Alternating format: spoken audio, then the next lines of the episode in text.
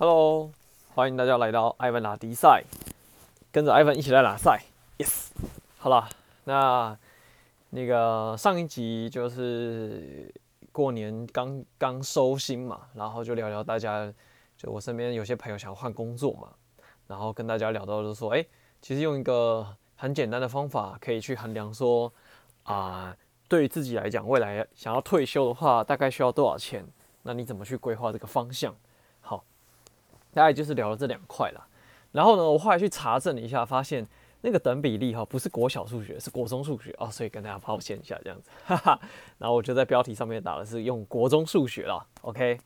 好啦，那因为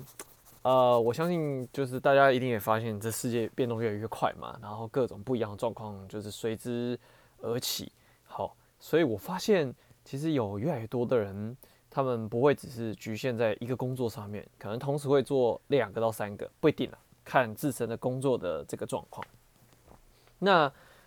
很多的人可能会选择就是呃用零碎时间就是兼差嘛。那现在有很多各种的兼差的方式，那就今天就来跟大家分享，就是说，哎，我自己对于这些不同种类的呃各门各门各派的兼差方式呢，我自己又是啊、怎么去看？然后跟他未来的发展，好，当然了，这个因为有些我自己是没有去经历过的，那所以我也只能就我的想象空间去做分享。如果你刚好在这个行业里面的话，或许可以思考看看，就是对于这这个想法部分，就是我的观点部分有没有一些诶不一样的火花这样子。好，OK，那因为大家知道我就是也是很喜欢在这 YouTube 上面乱看。然后看一些有的没有的，好，那我前阵子就看了一个蛮有意思的影片，他讲到这个一个英文单字叫 decide，就是呃决定。好，那其实对于我们人来讲啊，就是说决定这件事情哈，就是你要下定决心要做一件事情嘛，决定这个词，那你就要把心力放在这边。那可是，在西方，他们这个 decide 这个决定的意思呢，其实是用另外一个东西来去翻译它。就叫 cut off，就叫做去除。所以言下之意哈，就是说你要去除所有的杂念，怎么样？就是去做这件事情。OK，哎、所以说这样子说起来的话，跟如果我用下班时间再去多做一些兼差或做一些事情的话，会不会就有所冲突？因为如果我们的重心是放在想把本业发展好，对不对？那是不是应该要？决定好好的去做 design，就要去除一些杂念，然后专心打磨它、打研它。OK，好，呃，说到这里哈，我觉得啦，就是这世界上本来就没有标准答案。OK，那只是在于就是说，就是还是一个老问题，就是你决定想清楚了，你想成为一个什么样子的人，然后就朝这个方向发展方向前进。所以我认为啦，就是说，呃，就是。因为我还是会蛮主张，就是因为我本来就是主张财务自由人嘛，所以财务自由的路本来就很多条。那更何况大家都是从工作出来的情况底下，你不太可能就是只能专心的做工作啊，你一定要斜杠发展其他的东西。好，所以我认为就是说，这个 design 哈，嗯，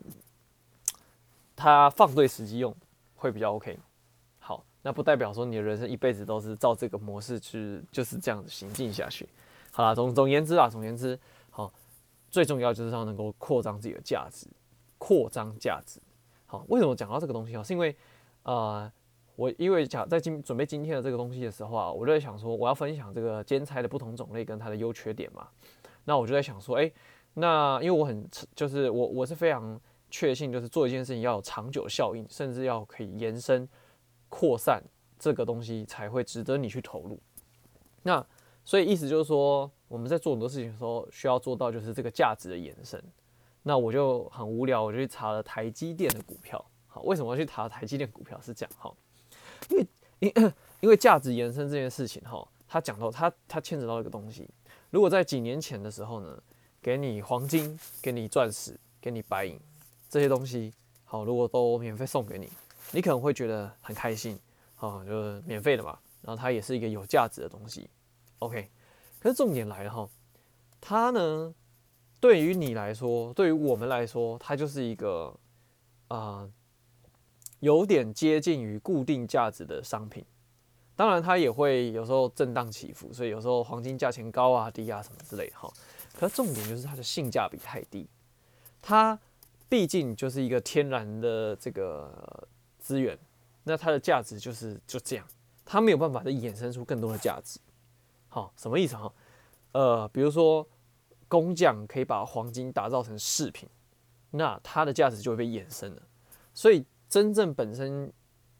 有价值的人是谁？这个工匠，他赋予了这个黄金更高的价值。OK，所以那讲回来哈，我去查台积电股票，为什么会去查？是因为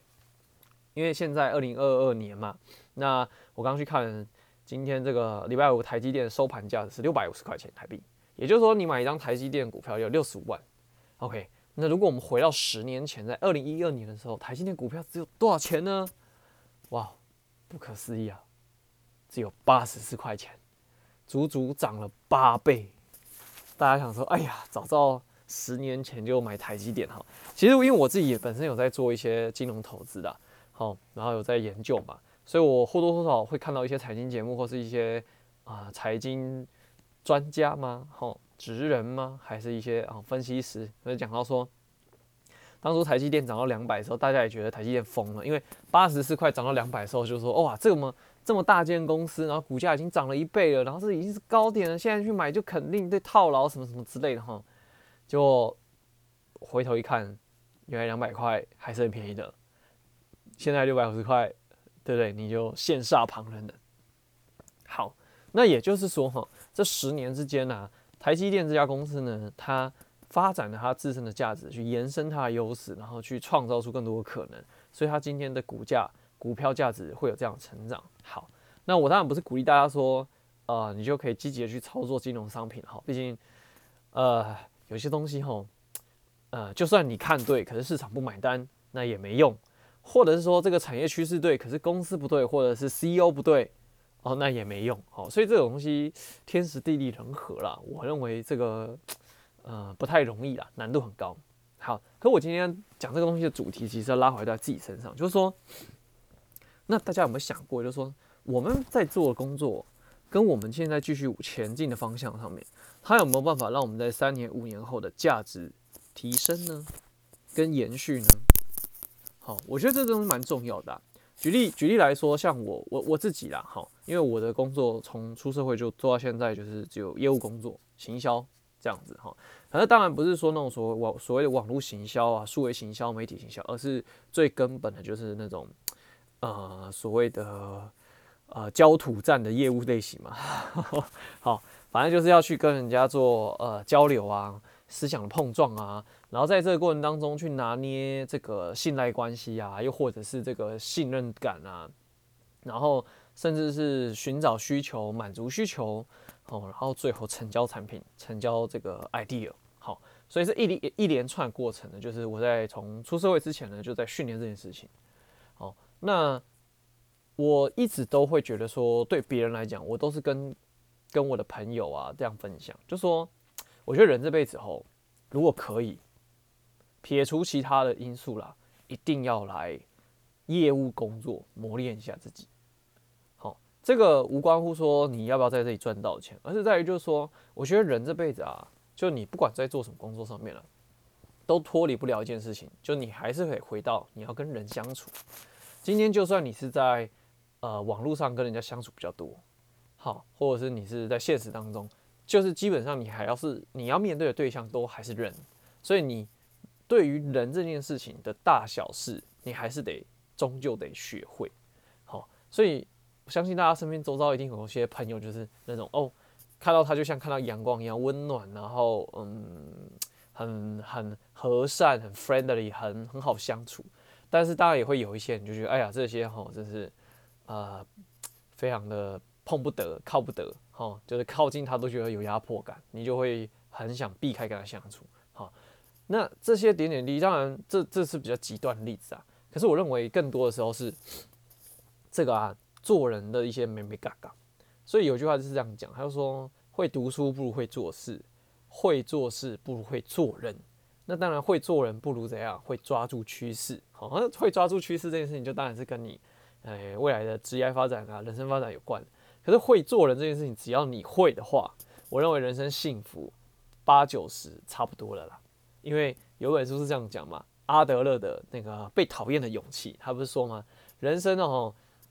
我忘记这原句是是怎么讲了，反正就是至少八十 percent 以上嘛，就是你人生所有的问题跟困扰，绝大部分都是来自于人际关系。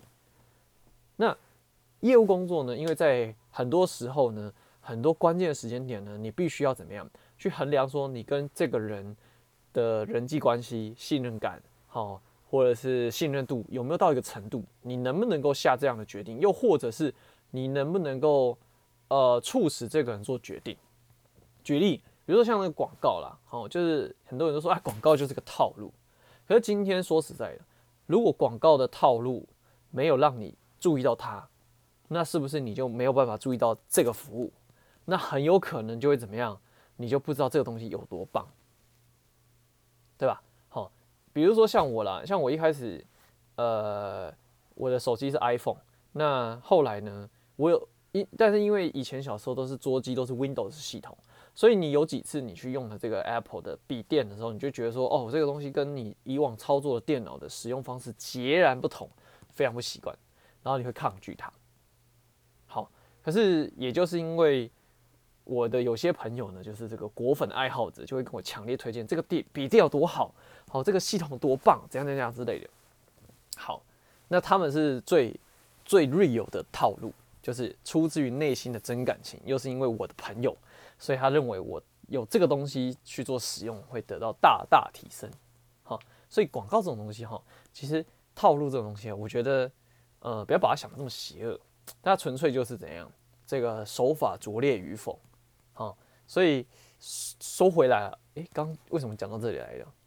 好好好，好 了，就是。这个业务这件事情，对人人人跟人相处的这个价值的提升是是很有延续性的，因为你从出社会跟你的同事相处，到你可能做了主管之后，你会有自己的部门的同事要相处，然后跟另外一半要相处，甚至你身份做转换之后，你可能要跟你的孩子做相处，甚至父母亲有时候，嗯，他们毕竟嘛，有些时候可能资讯上面没有这么的进步。那跟我们会有落差的时候，你能不能又用另外一个角度去协助他们了解这个世界？那个身份可能又不一样。好，所以无时无刻都在跟人家，而且呃，会跟人相处的人，对不对？很容易就是什么，走到菜市场，人家就容容易买菜送葱啊，吼，或者是最常的最常的一个这个例子，可能发生在如果你你你住的地方是有社区大楼、有管理员的，诶，如果平常跟管理员的关系很好的话。对，有时候什么来不及收的这个邮件包裹啊，甚至我来不及丢的垃圾啊，可能那个管理员都会很好心的帮你留一留，之后他隔天帮你去处理。好，所以会做人这件事情可以协助你在你人生当中变得怎样滋润、润滑。好了，讲回来哈，OK，所以回归到这个东西价值的延伸，好，这是我觉得啦，就是不管你在做什么事情上面呢，它非常重要，你一定要非常去理解这件事情，它能不能够。综合交替的应用在你所有选的工作上面。好，那讲回来，今天要讲的这个主题，这个分享就是说，哎，现在啦，当然就是说，工作这个大环境变动很快，那每个人或多或少都会有一些兼差的念头。那我觉得这东西哈，就是呃，当然，如果你想要人生更好的话，把一个东西做到很极致也没什么问题。好，只是说，我觉得大部分的人啊，都可能不是很满意自己所处的产业。所以，如果不满意自己现在所处的产业的话，那势必得怎样完全转弯？但是完全转弯要你从头去呃碰个东西，可能又非常的困难，又非常的痛苦。所以，在这个业余时间内去做兼差尝试，我觉得是蛮好的。好，那目前呢，我就是结看下来，大概大部分大家会做的这个兼差哈，呃，如果嗯没有。没有这个讲到的部分呢，当然就是 我我自己本身没有接触到了。或许哎，如果有听众朋友们有这个不一样的经验的话，也可以分享与我这样子。好，那当然现在大部分最多人首选就是跑这个外送平台啦，好，就是跑 Uber Eats，跑这个当这个开这个车做计程车司机做 Uber，然后又或者是这个 Foodpanda，好，就是反正就是这种外送。好，那这个东西是这样哈，呃。它当然是时间弹性，而且我有几个朋友，就是他们算是蛮认真在这个从这个行业里面赚钱的了。好，有时候听他们在讲啊，哦，就是很夸张嘞，像那个下雨天的时候啊，时薪可以等下五百块，所以也就是说他在外面跑了四个小时，好，就是一个早上，哎，就是两千块。可能很多上班族一天的薪水都没有两千块。好，那他可能是兼差的性质，刚好哎，可能周末下个雨，OK，他就去跑了一整天，哎，收入就可能四五千块，很不错。好，那当然了，这样一个月下加减下来，可能 maybe 一万块、两万块都是大有可为的。好，不过这件事情呢、说实在的哈，嗯，它当然解决了我们很需要弹性可以赚钱的这件事情。不过，它对于累积自己的未来能力上面呢，我觉得。是比较困难的，因为最终呢，你从这件事情上面只能学会什么？啊、呃，就是在各种大街小巷，怎么样的这个路线你会怎样？会骑得更快，又或者是骑车技术可能会知道说怎么样子让自己更安全。好，然后服务的部分的话，因为就我自己订餐的经验上面，好像也没有跟外送员多做一些什么交流，很少啦，基本上几乎没有，顶多就是哦，谢谢。啊，辛苦了，不好意思，不好意思，这样，哦，大概就是这样。所以对于这样的一个兼差行业来说，当然你可以暂时性的解决一些金钱上的困扰，可是对于工作本质上的能力的提升或者是言外的发展，似乎就局限比较高了。好，这是我的看法。好，那当然很多人就会去做一些 part time 的这个像是餐饮业啊、服务业哈。呃，我基本上我我认为是这样哈。如果一份工作呢，它百分之七八十八九十的这个价值都是源自于你的劳动力的话呢，那这个东西当然也要放在你的长久规划里面去思考。说三十岁、三十五岁、二十几岁你可以这么做，可是五六十岁、五六十岁好像太的太年纪太大，四十岁能不能继续这样子？这个就在有待商榷了。因为毕竟我觉得啦，就是说。成长自己，让自己有价值呢，就是希望自己有一天可以不依靠什么劳力跟时间在赚钱。我觉得啦，如果要脱离这个忙这件事情这个困扰的话，这个东西就会非常的重要。所以一般的你说这种 PT 来讲的话，当然啦，呃，它的价值我认为就是比如说与人待人接物这件事情，好就会非常的好，因为你可能要处处理处理这种突发状况啊。可能有一些东西你需要去沟通啊，去协商啊。好，那但是我认为啦，如果这样的话，你还不如就是找业务性质的工作更好。怎么说哈？因为啊，虽然说服务业可以这个增加这个与人这个沟通啊，然后这个谈吐啊、对谈，可我认为哈，通常真正重要的地方是在于发生紧急状况或者是。这个呃张力很大的冲突事件的时候，你怎么去处理这件事情，然后以完善这个人际关系，我觉得这才可以体现出这个人生价值。但是我觉得服务业可能鲜少有机会啦，就是这种餐一般的餐饮服务业比较鲜少机会可以做到这样的事情。好，所以我觉得这东西呃呃有它还是可以加分到，不过我觉得还可以更好，还可以更好。那再来啊，就是说很多人去摆地摊啊，然后可能做做自己的手工艺品啊，然后去做展示啊，自己又可以当小老板啊，然后又可以磨练自己的手艺啊，好，然后再来就是，哎、也可以怎么样啊，做点小生意。那在与人关系沟通上面呢，甚至在交涉、好介绍，甚至有人在跟你杀价的时候啊，这些东西都是你可以怎么样去磨练的。OK，那这个东西哈。他这些东西，我觉得能这些其他能力培养，我觉得都还不错。这唯一的缺点就是一样，就是时间，就是因为这个时间哈，这样讲下来，你就觉得说，哎，那 Ivan 你这样说的话，哎，很多东西都是要花时间的。你这样子这个论点有点怪哈。我我所谓这个时间是这样哈，他没有办法怎样，就是当你只要停下来没有去，就是去做这个行销的时候，或者去做服务的时候。他这个服务就停下来了，你就收入来源就断了，或是你的价值就没有办法去延伸下去，那他就会比较可惜。所以这种摆地摊啊，或者是说这种做这种文青小生意啊，什么什么之类的，他不是不行，只是就是说，当你只要今天停下来，或者你生一个病啊，或者你家人生一个病需要女婿的帮忙的时候，你就没有办法继续怎样提供你的服务。那当然嘛，那你说他真的有一天可以让你越做越轻松吗？或者是有一些让人生翻转的可能吗？我觉得这东西就要去思考的啦。好，也不是说不行，只是说这个东西它就需要计划。因为我相信有一些那种很厉害的，像那种什么市场叫卖哥啊，像那个谁，呃，就是在脸书上做做这个叫做做那个呃直播导购的那个夜市叫卖哥，他也是从做夜市叫卖做做地摊起来的嘛。好，那我相信这个东西就是这样。如果你对自己有所规划的话，那这也很好，这也没问题，因为我觉得它的附加价值是很够的。那当然也有很多人就开始做电商，好，那开始做自己的小生意一样，只是战场放在网络上。好，那这东西，呃，也是不错，也是很好，就是各种，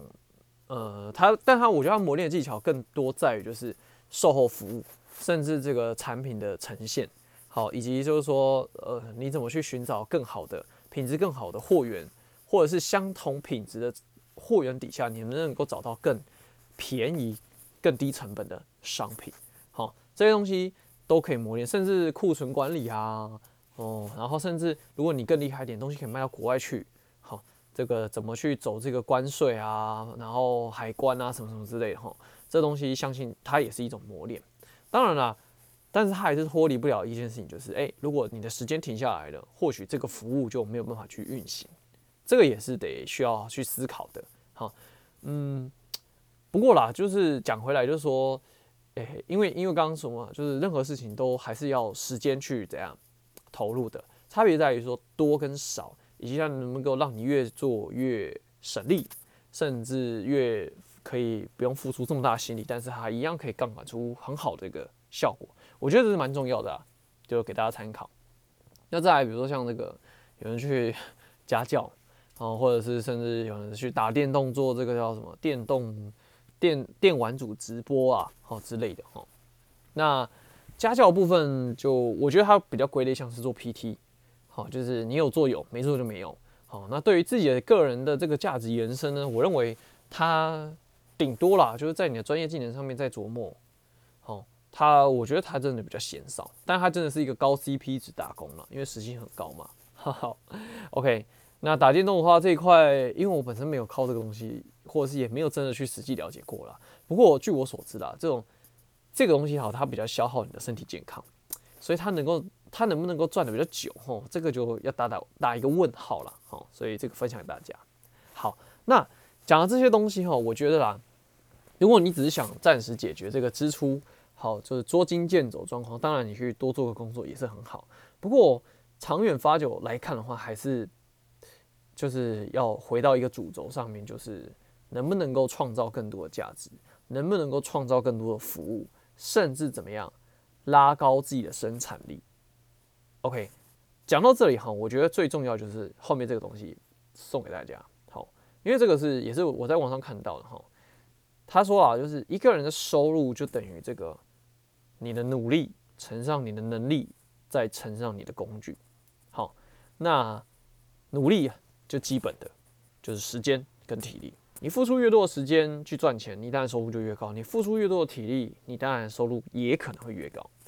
那大部分的人在努力这阶阶段上面呢，只要过一个瓶颈，就会知道说，只靠努力是没用的，因为努力是有极限的。所以第二条路怎样？要提升自己的能力。所以呢，有些人会去考证照了哦，有些人可能会怎样跨领域做不一样工作，然后去让自己多元发展哦。好，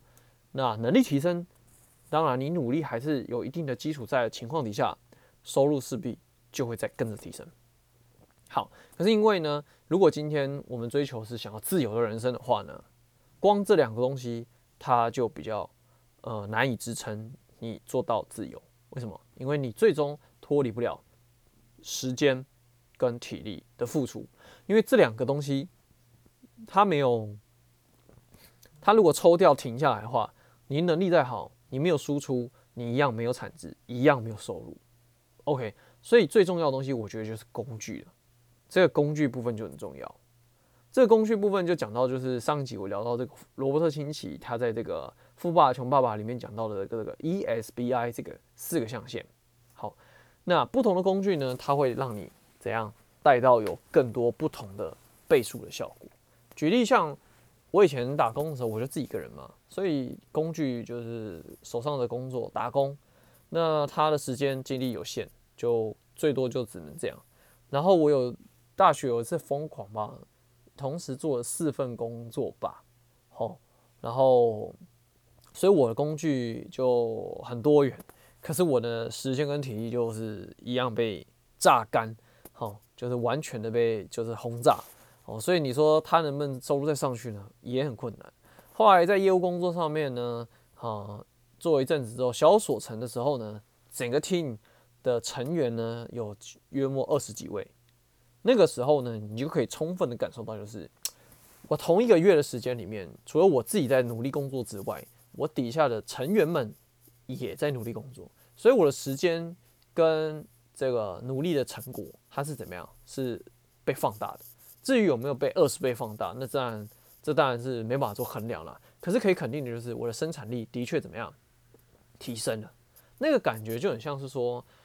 我们在做业务工作的时候，我们就要让更多人知道我们的服务嘛。所以你可能要跟别人做介绍啊，跟沟通啊，让别人知道嘛。我一个月可能或许再怎么样厉害，紧绷一点，能让三十个人知道我在做的事情，跟我能够提供的服务，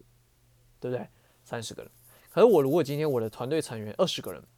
这二十个人，好，我们打打对折，十个人，十个人可以做到像我这样程程度，就是十乘以三十，就是三百。所以我一个月的生成长，这个生产力瞬间就变成，三百三十个人。那跟原本我一个人做三十个人，跟我创造一个团队变成三百三十个人的这个生产力，是不是就截然不同？那当然收入也就会怎样，大不相同。好，所以今天呢，就是聊一聊，就是说这部分啊，就是啊、这个二零二零二零二二年哈，大家可能就是哎、会开始思考说，哎、工作好，如果这些地球村怎么了，或者是这个社会呃通膨怎样都好，你可能会开始去思考说，怎么样提升自己，好，拉高自己的生产力，甚至创多创造自己的价值，这些东西都很好，都非常 OK。然后最根本的重点还是在于什么？就是。啊，努力是基本的，能力提升之后，要去思考是能不能找到一个更好的工具，拉高自己的生产力。好，那如果你对于这件事情也非常好奇的话，那也欢迎好可以跟艾文聊聊，然后跟呃这个寄的 email 来跟艾文交流交流，啊，或许我们也可以切出一些不一样的火花。好，那今天呢，这个艾文打迪赛呢就聊到这边，OK，感谢大家，我们下次见，拜。